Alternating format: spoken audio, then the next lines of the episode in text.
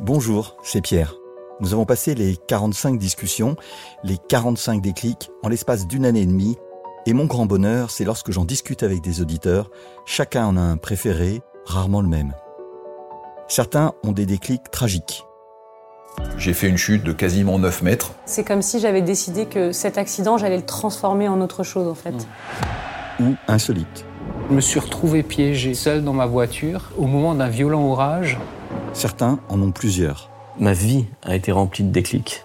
Aujourd'hui, je pourrais donner deux sous-titres à Déclic, le podcast des gens curieux du côté des auditeurs et celui des engagés dans la vie du côté des invités. Je les remercie toutes et tous de leur confiance et de leur parole. C'est parti pour 30 minutes, sans coupe ni montage. Vous êtes bien sûr Déclic. Déclic. Déclic. Déclic. Ce podcast est produit par Toutac, expert en podcast learning.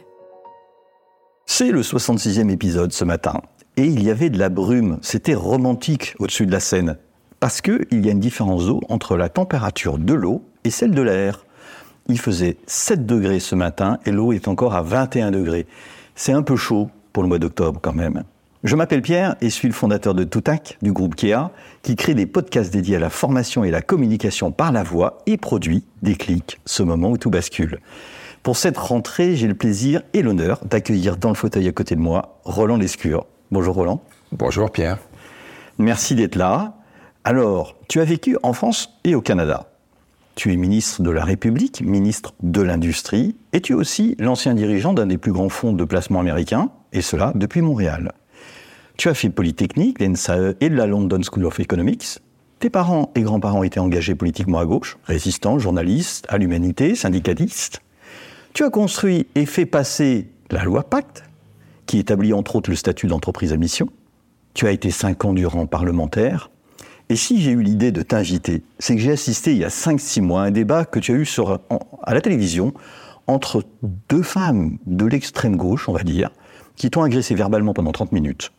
Tu as écouté et répondu avec flemme, ce qui m'a fait dire que tu sais écouter, mais que tu aimes aussi la joute verbale. Alors j'ai une première question à te poser.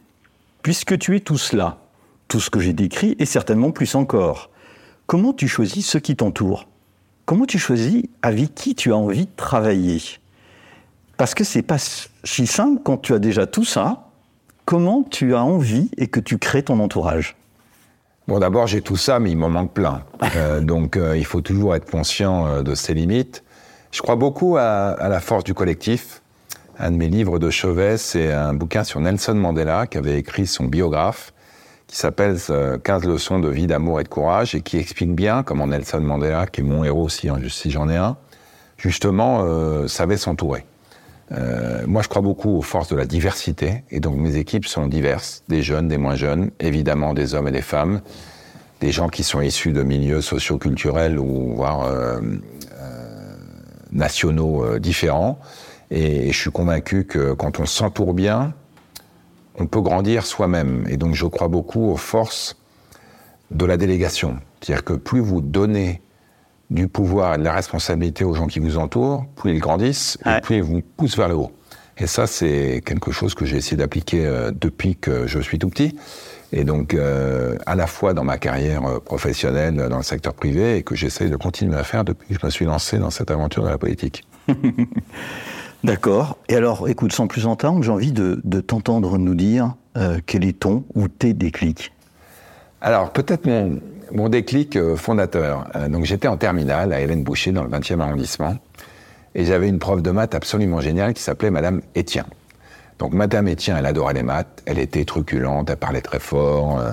elle était extrêmement dynamique. Et elle arrivait tous les matins à Hélène Boucher sur une, euh, une mobilette, une, une 103 euh, orange euh, Peugeot, avec un grand manteau vert et un casque blanc qui était perché sur sa tête. Et puis elle nous donnait vraiment envie de, de faire des maths et on adorait ça. Et puis est arrivé euh, au printemps euh, le moment où on commence à s'interroger sur ce qu'on va faire après. Sur ce que tu veux faire comme étude. Et donc, euh, mes parents demandent un rendez-vous avec Madame Etienne. On se retrouve un samedi matin, tous les trois, donc mes parents et moi. Et moi, j'adorais les gamins. J'avais fait des colonies de vacances comme colon, j'avais fait des colonies de vacances comme moniteur. Et donc, je voulais être instit. Et donc, euh, Madame Etienne me dit, bon, alors qu'est-ce qu'il a, qu'est-ce qu'il a en tête? Qu'est-ce que tu as en tête Roland et tout? Je dis, j'adorerais être instituteur. Et là, il dit, ah non, non, pas du tout. Ah non, mais Roland, pas du tout. Roland, je vais vous le dire, il a beaucoup de potentiel, il faut qu'il fasse une classe prépa, et à mon avis, il peut avoir l'X en 5 demi. Je n'ai rien compris à ce qu'elle venait de me dire. Je savais pas ce que c'était que l'X, Ouais. Polytechnique, Ouais. et je savais absolument pas ce que c'était que 5 demi. 5 demi, ça veut dire que quand on fait une classe prépa, qu'on passe les concours, qu'on réussit pas, on repique et on remet ça.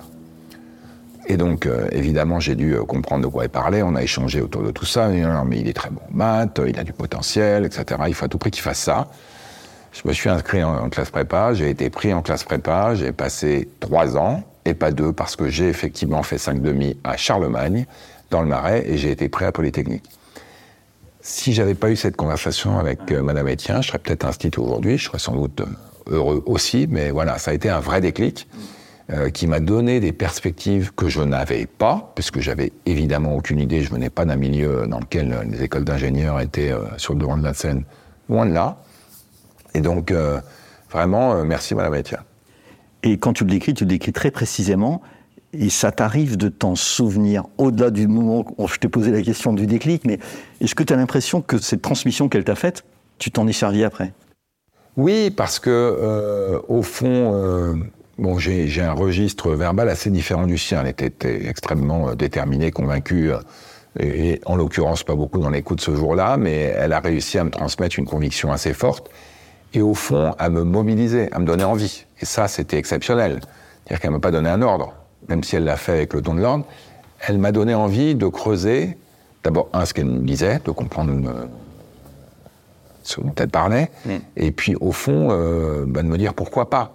Et, euh, et quand on est entouré de gens, euh, et quand ils sortent d'une conversation avec vous, ils ont l'impression de se dire bah, pourquoi pas, c'est que la conversation est sans doute un peu réussie parce qu'elle a ouvert à autre chose. Et donc euh, oui, ça je m'en souviens, et je pense pas que ce soit explicite, mais je m'en inspire régulièrement. Et, et tu, tu évoquais euh, le fait que c'était pas naturel de parler d'une école, d'ingénieur dans ton milieu, euh, là où tu étais. Et tu as eu une discussion avec tes parents, tu t'en souviens C'est-à-dire le fait d'ouvrir vers quelque chose qui était inconnu, ça a été facile Ou tu te dis, euh, bah non, en fait, ils voulaient vraiment pas ou Non, mes parents étaient, étaient exceptionnels au sens où euh, ils m'ont jamais trop donné de direction. Ma mère était, et est toujours, puisqu'elle est encore vivante, assez euh, ferme, et notamment dans la discipline de travail. Ouais. Ma mère a grandi dans une ferme qui faisait euh, 50 mètres carrés euh, au fin fond de la Bretagne. Elle est montée à Paris, ça peut sembler un peu caricatural, mais quand même avec une valise en carton dans les années 50. Elle est rentrée sténotypiste à la RATP, elle y a fini grâce au syndicalisme, membre du conseil d'administration. Elle avait quasiment zéro éducation, un certificat d'études, et donc elle, elle croyait beaucoup à la vertu du travail. Donc beaucoup de discipline de travail, pas mal de pression, euh, mais en aucun cas la volonté de m'orienter dans une direction. Mais venant là d'où elle venait, quand on échangeait sur mon avenir à l'époque, donc moi je voulais être instite, elle me disait bah, tu pourrais aussi faire un BTS. Euh, donc elle avait euh, quand même des aspirations. euh, et elle sentait bien que j'étais pas trop mauvais en maths, donc plutôt un peu technique. Mais évidemment, l'horizon d'une grande école, et a fortiori l'horizon d'une école polytechnique, était, était bien loin de tout ça. Mon père, euh, lui, m'a appris euh, la bienveillance et j'espère euh, l'écoute. En revanche, lui, il était absolument pas directif. Alors lui, il me laissait euh, tranquille, il était plutôt dans la liberté absolue. Donc j'avais une mère, une mère assez contraignante et un père assez libérateur, ce qui au fond m'a donné, j'espère, un bon équilibre. Et donc quand on a eu cette discussion avec Madame Etienne, on, au fond, on s'est dit tous les trois, pourquoi pas quoi Euh, Dossier, euh, classe prépa, euh, reçu euh, et autres. Mais non, non, ils ont, ils n'ont en aucun cas cherché à me brider. Euh, J'oublierai jamais le jour où, trois ans plus tard, j'ai été reçu à Polytechnique, j'étais à Palaiso. Il y avait un grand tableau avec les noms des reçus et des pas reçus. Il y avait une cabine téléphonique. Évidemment, on n'avait pas de portable à l'époque, c'était en 1987. Et donc, je suis allé mettre mon franc dans la cabine téléphonique, appeler mes parents, qui avaient un téléphone avec un écouteur. Là, donc, il y en avait un qui avait le combiné, l'autre qui avait l'écouteur. Et je leur ai dit, euh, j'ai été pris à l'X. Ils étaient à la fois extrêmement fiers, un peu surpris quand même, et moi aussi. Je me souviens que le prof de maths euh, de la classe prépa euh, que j'avais quand il l'a appris, il a dit Ah ouais, alors ça c'est une surprise, hein. Toi je m'y serais pas attendu. Ce qui était quand même assez drôle, Madame Etienne avait plus de clairvoyance que lui. Et donc voilà, ça a été à la fois une aventure intéressante, euh, mais une sacrée surprise qui s'est inscrite dans la durée. dans ton parcours que j'ai, en fait, j'ai volontairement pas fait linéaire en fait, on, on voit que tu prends des directions à certains moments. C'est-à-dire que tu, tu fais une chose, puis tu changes. Euh. Tu y vas assez euh, de manière entière. Qu'est-ce qui te fait que euh, t'en as marre au bout d'un moment? Il y a les deux, c'est-à-dire que effectivement, j'aime prendre du risque. Je suis pas un aventurier, mais de temps en temps, se mettre en danger, ça me plaît. Donc, euh, quand je décide d'aller faire une classe prépa, je pense que je me mets un peu en danger. Euh, quand je, après sept ans dans l'administration, je décide d'aller travailler dans le privé, plutôt jeune par rapport à d'autres. Euh, je prends un risque. Quand je pars à Montréal, clairement, euh, j'y arrive et je découvre. On me dit, tu sais, il y a deux jobs compliqués et risqués à Montréal. C'est l'entraîneur de l'équipe de hockey et le chef des placements de la Caisse de dépôt et placement du Québec, qui avait perdu beaucoup d'argent, qui était en pleine crise, etc. Donc j'aime prendre du risque. Mais c'est vrai qu'au bout d'un moment, une fois que j'ai fait des choses, j'espère accompli quelques résultats, je déteste tourner en rond. Et donc c'est un cycle qui date, euh, qui dure à peu près 7, euh, 7 8, euh, 9 ans. Et au bout d'un moment, je passe à autre chose. Je passe rarement à autre chose euh, en fuyant ce dont je viens. C'est plutôt des opportunités qui se présentent. Peut-être euh, deuxième déclic intéressant, qu'est-ce qui a fait que je me suis lancé en politique à 50 ans, Ouais. alors que j'avais un job fantastique à la caisse de dépôt, que j'étais le numéro 2 et qu'on me promettait euh, un jour de- d'être numéro 1 évidemment toujours intéressé par la politique. Tu l'as dit, j'ai un environnement familial très très militant. Euh, donc je suivais la situation politique mondiale, l'élection de Trump, le Brexit, et française, avec euh, un match qui s'annonçait, pour simplifier, Sarkozy, Hollande, Le Pen à l'époque. On est en 2016, qui ne me faisait pas rêver. Et là, Emmanuel Macron arrive, il lance sa plateforme En Marche. Euh, je m'inscris, je reçois un email comme beaucoup d'autres. Un comité se monte près de chez vous. Je vais à la première réunion du comité En Marche Montréal. Je me retrouve avec euh, 10 militants, ça débutait euh, tous de moins de 30 ans, et moi qui avais deux fois leur âge. Et je suis rentré, je me souviens, à la maison avec une banane, avec un sourire euh, qui allait d'une oreille à l'autre. Ma femme m'a dit, mais d'où tu viens? J'ai l'impression que ta journée était un peu différente des autres. C'est vrai que ça a été le déclic qui fait qu'ensuite j'ai décidé de tout abandonner, y compris de laisser mon job, pour rejoindre la campagne euh, d'Emmanuel Macron, puis euh, d'être candidat et élu. Et donc là, il y avait, il y avait cette aspiration. C'était ma crise de 50 ans à moi, euh, bah, à s'impliquer euh, dans l'intérêt général, à se, à se mobiliser pour euh, euh, l'élection d'un homme euh, que je considérais et que je considère toujours comme, euh, comme quelqu'un d'extrêmement important, parce que la mise en avant de l'Europe, le dépassement des clivages, la volonté de combattre les extrêmes, étaient des choses qui me portaient beaucoup. L'égalité entre les femmes et les hommes, on a quand même féminisé l'Assemblée comme personne avant nous. Et donc tout ça, c'est des choses qui me, qui me, qui me drivaient, qui me, qui me motivaient. Est-ce qu'après, je me suis rendu compte, in fine, que j'avais peut-être fait le tour de mon job Peut-être. Ouais. Euh, mais en tout cas, il y a à la fois l'aspiration à faire quelque chose, et puis, euh, c'est vrai, le, c'est pas l'amour du risque, mais on va dire le goût du risque, quoi. Et je vais te, te taquiner un peu, mais je trouve que tu, tu as presque le plus beau ministère aujourd'hui. C'est vrai. Parce que euh, si on se situe dans les 50 dernières années, l'industrie, c'était sale, polluant, et il fallait plus en avoir, je, je- je schématise. Et là, tu arrives à un moment où on a l'impression que l'industrie, ben, c'est un des espoirs de notre pays. Et pour autant, en fait, entre l'industrie telle qu'elle existe et celle dans laquelle on se projette qui doit venir, il y a un monde, quoi Énorme. il y a un monde. Et donc, comment toi, euh, tu peux, avec ton expérience du privé et maintenant aux manettes, tu vas pouvoir euh, faire en sorte que ça arrive, ce monde-là? Alors d'abord, je suis d'accord avec toi. euh, tu me taquines en, en aucun cas. Je suis au bon endroit au bon moment. Ouais. Être ministre de l'Industrie il y a 10 ou 15 ans, c'était pas facile. Et je pense effectivement c'est un des plus beaux ministères de ce gouvernement euh, que le président de la République et la première ministre m'ont fait l'honneur de me confier.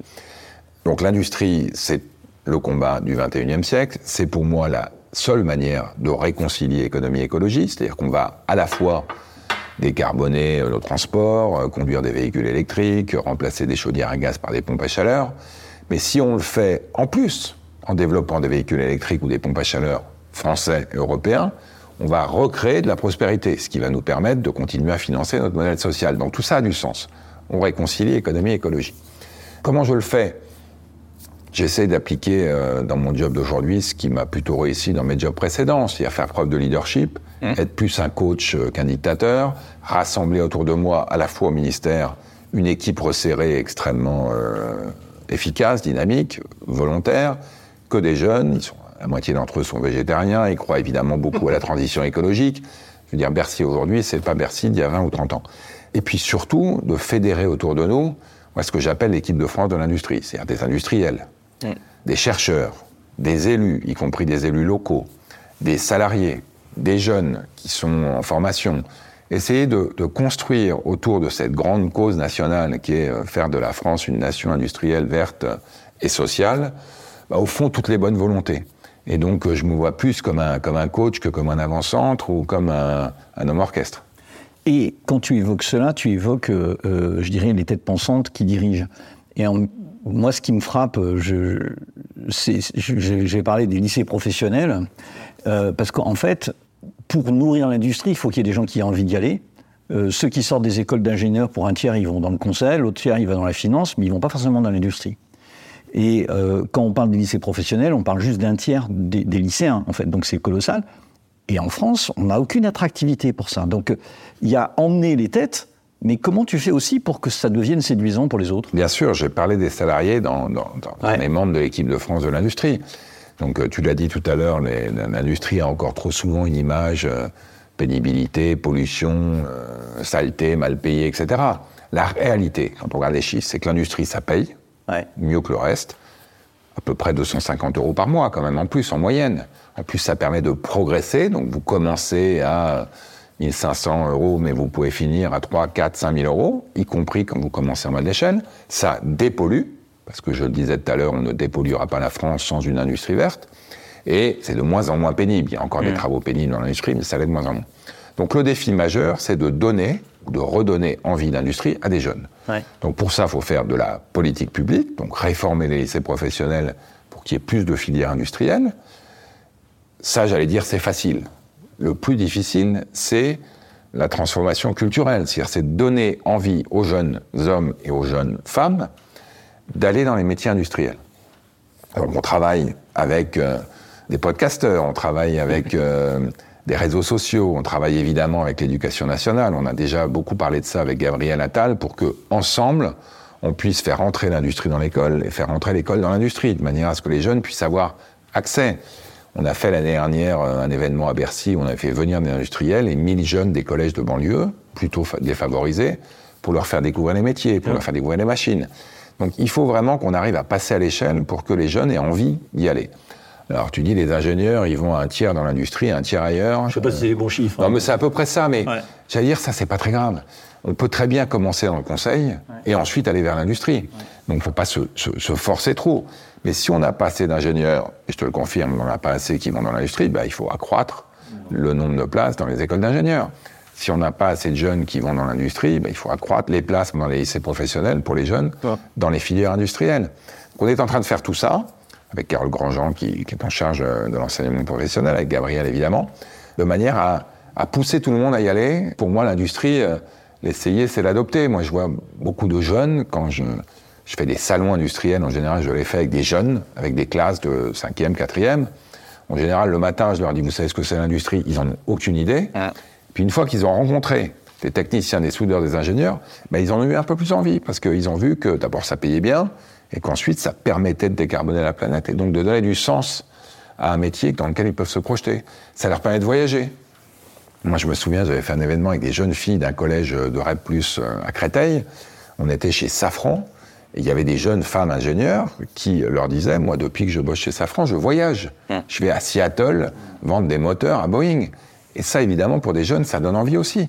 Donc euh, voilà, il faut vraiment dire ce que c'est que la réalité de l'industrie d'aujourd'hui elle est assez enthousiasmante, donc il faut y aller. Elle est enthousiasmante, mais ton métier, même si je dis que c'est un ministère en or, je trouve que c'est d'une complexité folle. C'est-à-dire que, je, et je ne sais pas comment tu fais pour, pour gérer cette complexité. Je vais prendre un exemple que, que tout Français a compris pendant le Covid. On a parlé de l'impossibilité euh, d'avoir du cachet d'aspirine en France. Ouais. Et puis, euh, quand tu creuses un peu, tu te dis... Euh, ah oui, mais le problème des cachets d'aspirine, c'est que c'est dans des usines dites Céveso et qu'il n'y a pas un maire en France qui a envie d'avoir une usine Céveso dans, dans sa commune. Et en fait, comment tu, tu fais en sorte de concilier euh, des contraires?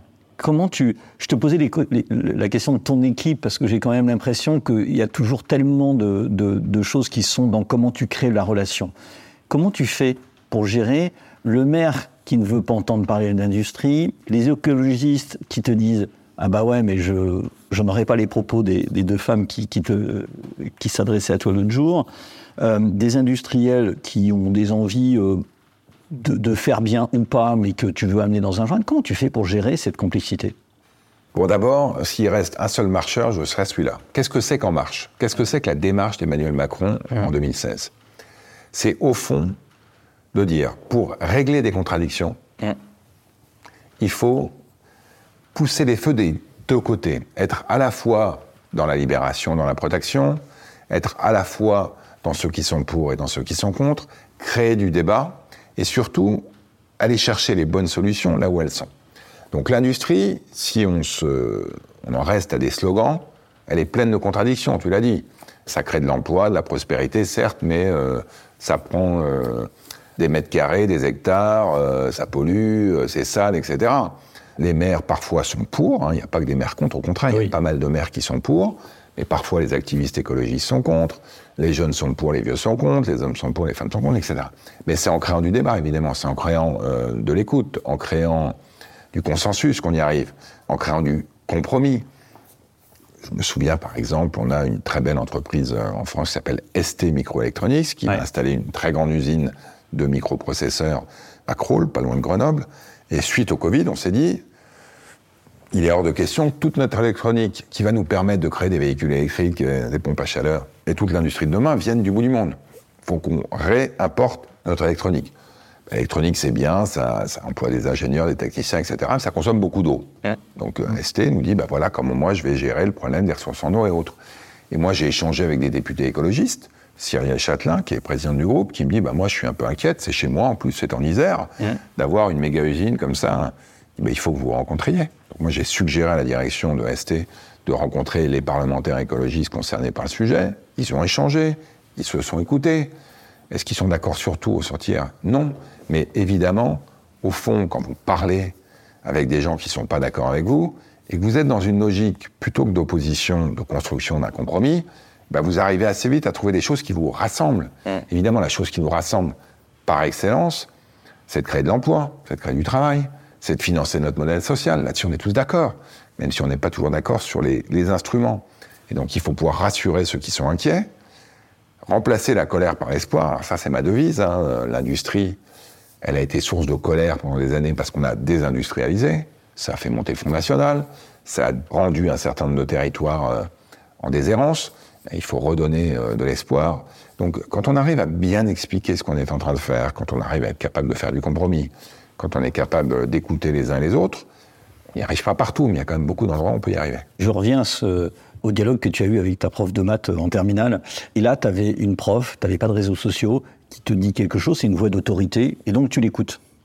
Et aujourd'hui, quand le ministre de l'Industrie parle, il y a 25 000 personnes qui presque ont la même autorité. C'est-à-dire que c'est c'est Monsieur Schmerch, euh, Madame X, euh, et donc en permanence, ta voix d'autorité, qui était peut-être celle qu'on entendait autrefois, encore que euh, la contestation, on oublie un tout petit peu la violence de la contestation euh, des années euh, 50, 60, 70.